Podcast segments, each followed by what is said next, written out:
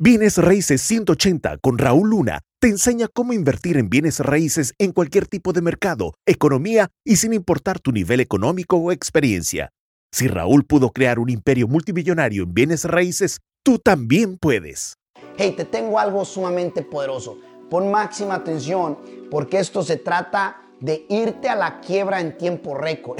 Cinco maneras de irte a la quiebra y cómo deberías de evitarlo porque es como la plaga. Si no lo evitas, te mata, te hunde, te quiebra y simplemente te mantiene en el piso de una manera gachamente. ¿Ok?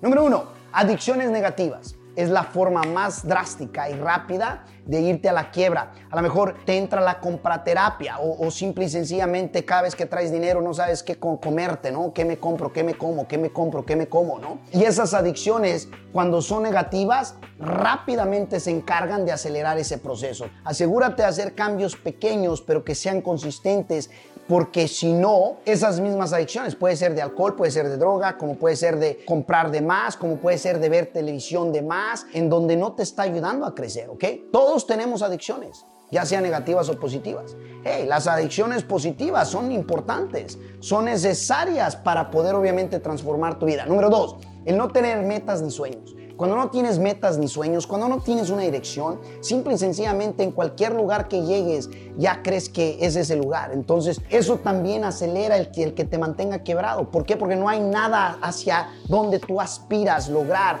tanto en forma de metas y sueños. Número tres, relaciones tóxicas, donde constantemente te están diciendo cosas negativas, críticas, donde solamente ven lo, lo malo de ti, te juzgan, etcétera esas relaciones tóxicas necesitas sacarlas de tu vida lo más rápido posible. porque La quiebra te espera mucho más rápido. Número cuatro, cero disciplina. Mira, puedes ser muy talentoso y conozco personas con tremendo talento.